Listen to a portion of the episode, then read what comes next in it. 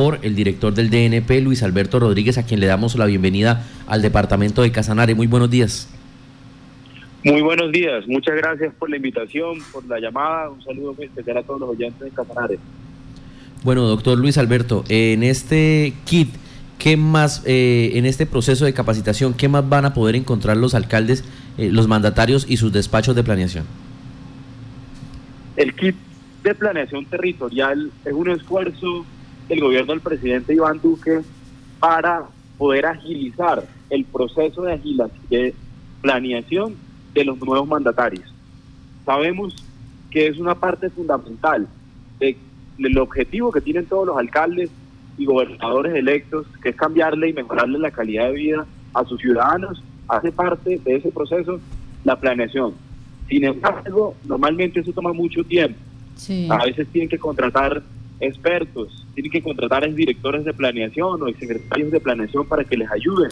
Hay muchos trámites reglamentados por ley que necesitan formatos, por ejemplo el plan anual de inversiones o las líneas base.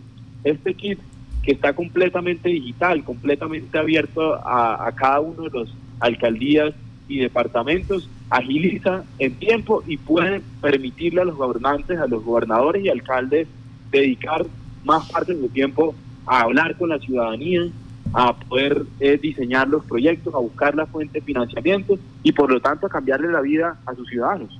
Doctor Luis Alberto, ahí nos lo vamos a meter un poquito al rancho, así es que nos tenga, ténganos paciencia, por favor.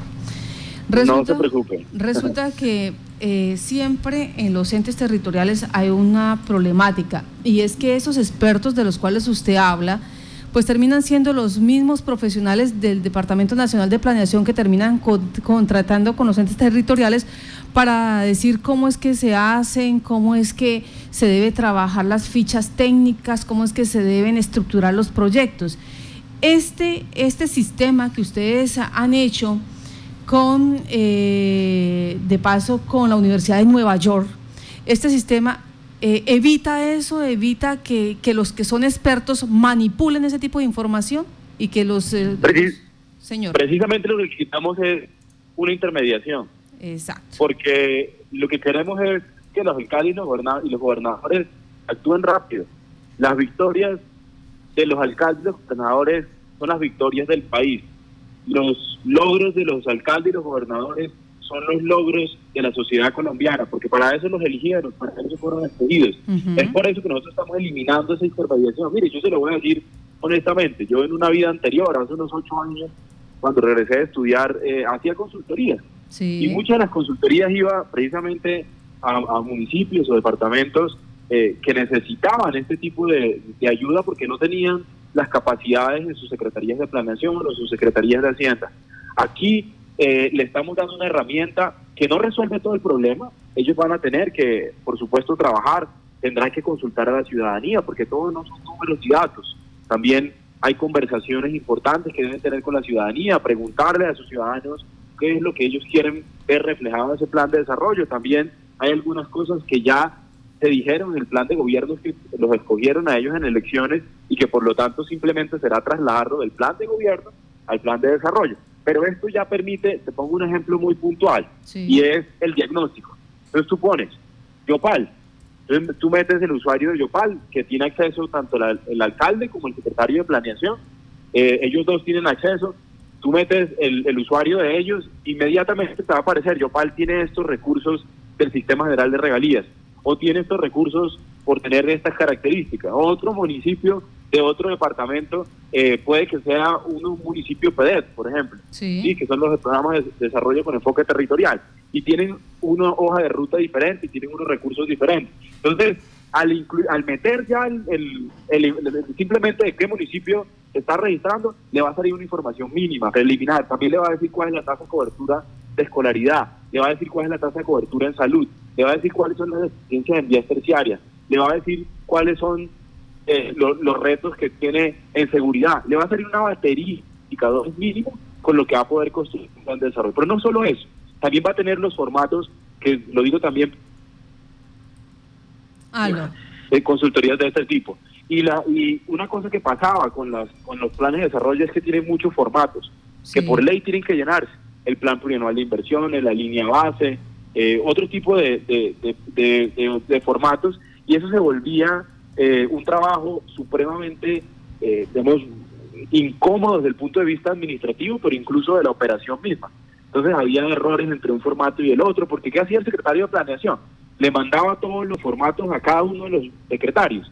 Entonces luego él compilaba y lo pasaban de manera escrita, no digamos en, papel, no lo, no lo hacían digital. Aquí este formato ya está de manera digital en la página web del, del kit territorial. Entonces ahí va a poder ir haciendo cada quien sus ajustes y luego pues bajarlo de la, de, del kit, de la página del kit y pues continuar el proceso eh, normal del plan de desarrollo. Creemos que le vamos a ahorrar seguramente en cuatro años tendremos una mejor versión del kit. Esta es la primera versión digital. Eh, estamos haciendo una apuesta muy grande para cambiar la forma en que se planifican los territorios, para agilizar de tiempo, para ir al grano, para quitar la burocracia, para quitar la intermediación, ir al grano que es diseñar proyectos que estén alineados con el plan de desarrollo local, departamental y nacional, que le cambien y mejoren la calidad de vida a los ciudadanos. Eh, quería preguntar eso, porque eh, entre las famosas fichas, la ficha EVI, las, eh, todas estas fichas que se manejan en planeación, pues había duplicidad de información, de valores, de tiempos.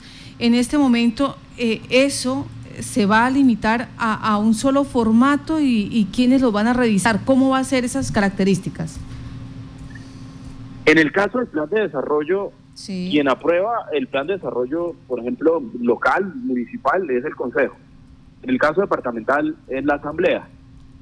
Aquí lo que nos facilita es que el proceso, que cuando se vaya a aprobar lo que se aprueba tenga mejor calidad, tenga unos estándares mínimos, tenga, eh, haya sido producido y elaborado de una forma eh, más ordenada, eh, que haya sido, que haya hecho de una forma más pragmática. Aquí estamos de alguna manera disminuyendo esa cantidad de formatos, pero yo diría que más que disminuyendo, porque algunos se necesitan por ley, algunos están reglamentados, como uno no puede eh, no, hacer el plan plurianual de inversiones, por ejemplo, no solo por desde el punto de vista legal que se lo exige la norma, sino porque sería un error no tener un plan de desarrollo con un plan a cuatro años de ah, cuáles son las inversiones que se va a hacer.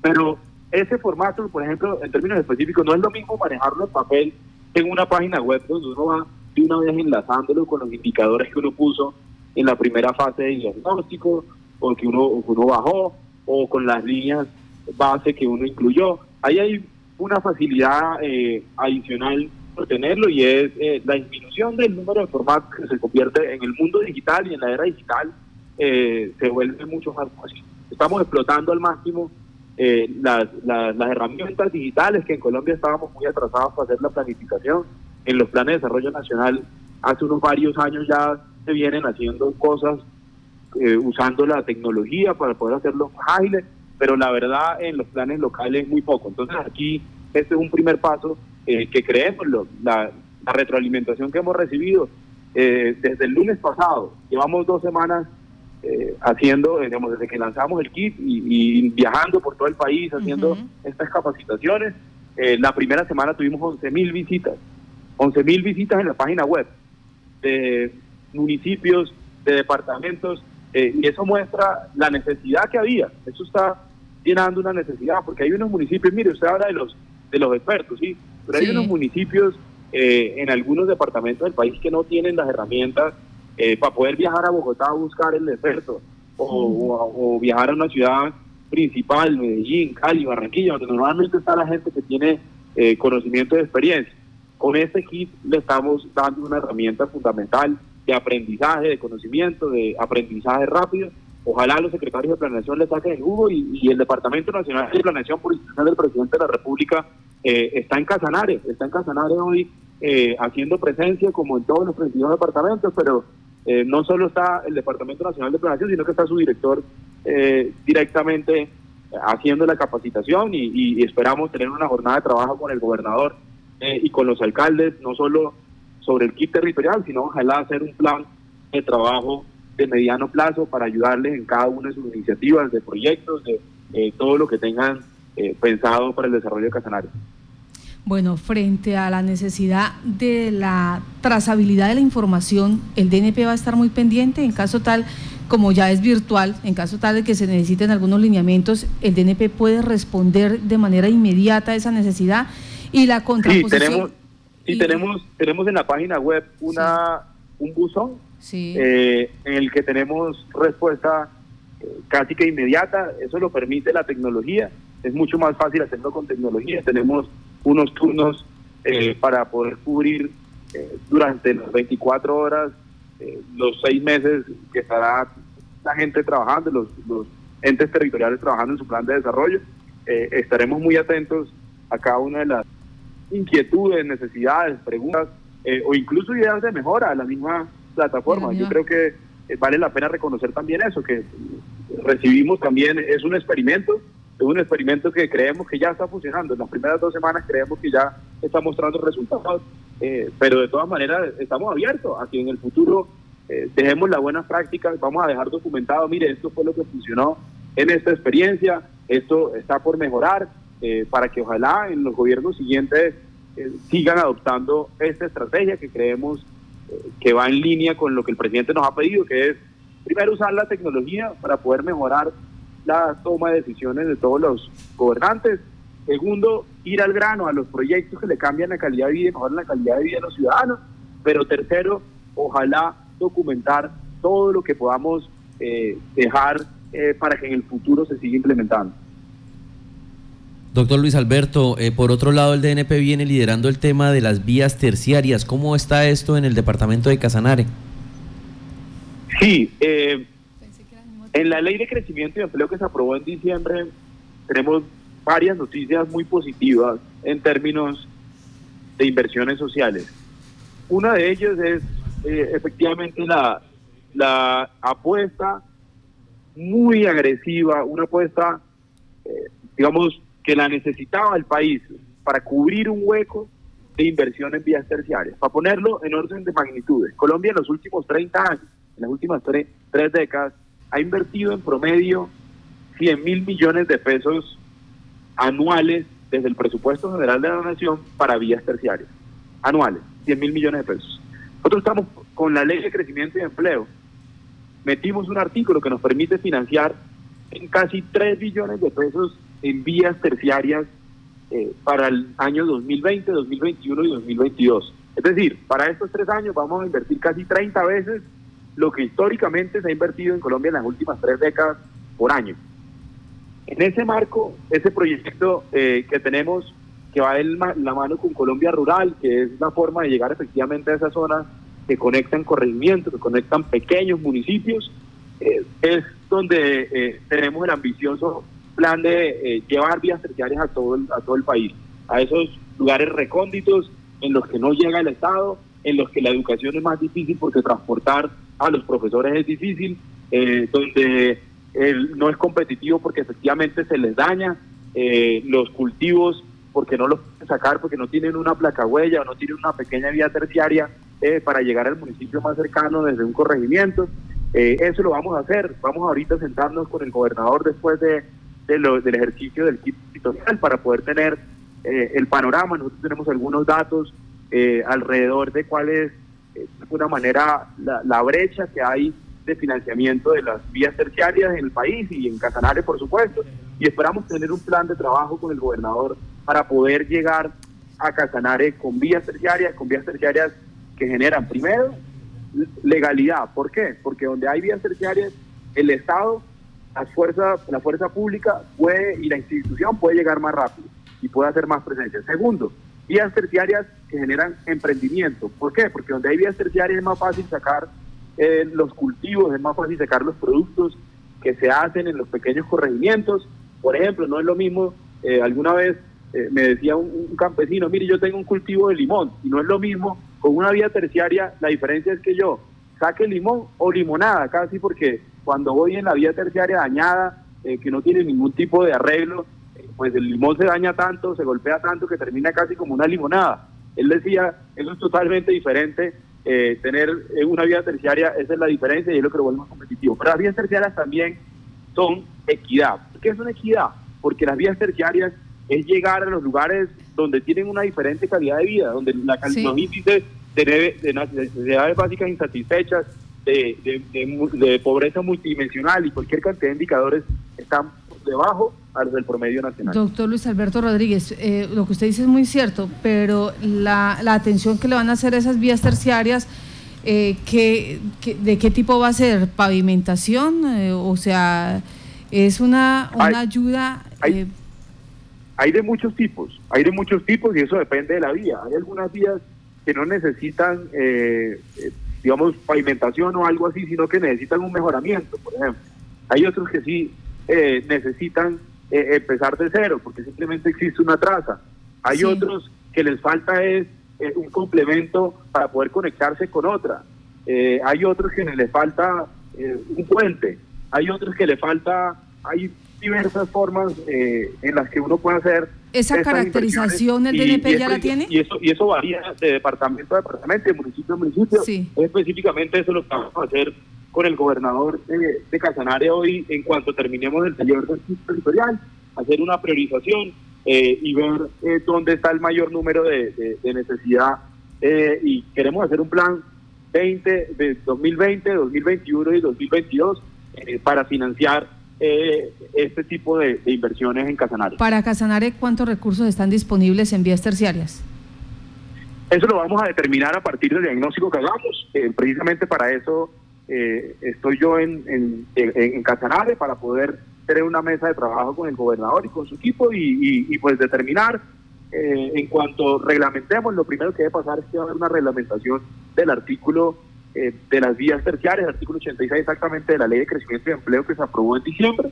En cuanto tengamos esa reglamentación, que esperamos que sea en, un par de semanas, a partir de ahí vamos a empezar el programa y, pues vamos adelantando con, con, con determinar diagnósticos eh, cuáles son las vías, cuáles son las necesidades, para en cuanto tengamos el decreto reglamentario eh, que lo exige eh, la ley, podamos avanzar en, este, en este diseño de un plan ambicioso para poder llegar a las zonas más recónditas y más alejadas eh, y más olvidadas y de nuestro territorio. Históricamente no ha hecho, no Doctor Luis Alberto Rodríguez, ese decreto reglamentario lo que va a permitir es que se inviertan recursos del orden nacional en vías terciarias, pero ustedes ya tienen estipulado ese piso y ese techo para, decir más o menos, porque... Eh, no, no, no, no, no, no, no, eso debe ser un ejercicio eh, técnico que hace a, través de mesas técnicas efectivamente a partir de identificar las necesidades. Lo que nosotros hicimos eh, fue volverlo realidad. Volverlo realidad, ¿por qué? Porque esto es una solicitud y usted lo puede lo, pueden eh, vivir si van a cualquier corregimiento como funcionario público de gobierno local o de gobierno departamental o nacional. Lo primero que eh, la gente exige son este tipo de inversiones, porque en Colombia hay un rezago muy importante, como decía, en este tema. ¿Qué, ¿Qué hizo el gobierno nacional? Pues aprobamos una ley en la que incluimos un artículo en el que vamos a poder financiar un monto supremamente importante, casi 30 veces lo que históricamente invertido por año. Y eh, a partir de ahí estamos precisamente determinando ya cuál es el curso por donde eh, arrancamos y efectivamente Casanares está dentro de la planificación de este programa y, y eh, estoy aquí con, con, con, el trabajo no solo el kit territorial, sino que también hablemos de este proyecto. El doctor Luis Alberto Rodríguez, el DNP tiene caracterización del número de multinacionales de petroleras y palmeras que tienen incidencia en el territorio casanareño y que por licencias ambientales les corresponde a ellas el mantenimiento de estas vías? Hay un, en el ejercicio hay varias fuentes y hay varios mapeos efectivamente alrededor de esto. Eh, hay algunas inversiones que se hacen no solo por el presupuesto general de la nación, voy a decir otra fuente que también es, por ejemplo, no solo la que usted menciona eh, de las de las empresas eh, que efectivamente tienen obligaciones puntuales o que toman decisiones en libertad de ellos mismos porque creen que eh, beneficia a, su actividad o a, la comunidad cercana, pero hay otras fuentes, por ejemplo el Sistema General de Regalías también financia eh, vías terciarias y ese, ese, es otra fuente que también revisaremos y, que esperamos es que haya una confluencia y una concurrencia de fuentes de inversión para poder hacer un ejercicio que sea eh, no solo ambicioso, sino que sea sostenible en el mediano plazo. Lo pregunto porque es que esto le permitiría, eh, digamos, eh, sencillamente a, hacer realidad la aplicación de la ley y que estas entidades cumplan con los compromisos pactados en las licencias ambientales. Y el DNP sería una herramienta fantástica si logra caracterizar y detallar los tramos, los kilómetros que tienen estas, eh, estas multinacionales, que son bastantes en el territorio casanareño. Así es, nosotros tenemos, de hecho, parte del ejercicio, yo creo que tuvo como tres partes importantes este programa que va a ser muy ambicioso. La primera fue este ejercicio de caracterización, eh, que agradecemos a la Embajada de Estados Unidos, eh, quien a través de su cooperación en Colombia, USAID, nos financió un proyecto para poder hacer la caracterización detallada con eh, satélites o referenciación de dónde están las deficiencias de vías terciarias en todo Colombia. Eso lo tenemos de manera digital, eso fue la primera parte. La segunda, encontrar la plata, porque no era suficiente con que dijéramos, mire, aquí se necesita eh, X valor. Aló. No que encontramos la plata en la ley de crecimiento de empleo. Y la tercera será la implementación, pero es cierto que tenemos una herramienta eh, muy poderosa eh, para poder determinar de manera técnica, que no sea eh, simplemente un capricho de que por aquí debe ir una vía terciaria o no, sino una herramienta técnica de cuál es la necesidad, dependiendo de la aglomeración de población, dependiendo de la aglomeración de actividad económica, dependiendo del impacto eh, eh, que podría tener en cada uno de los municipios y departamentos.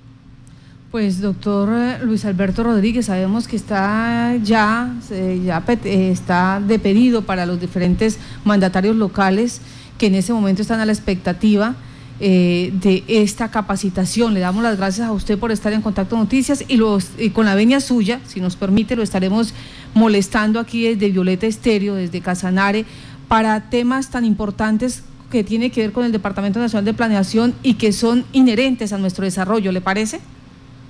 No hay ninguna molestia, con todo el gusto estaré las veces que, me inviten y muchísimas gracias eh, por esta invitación hoy. Pues muchas gracias a usted.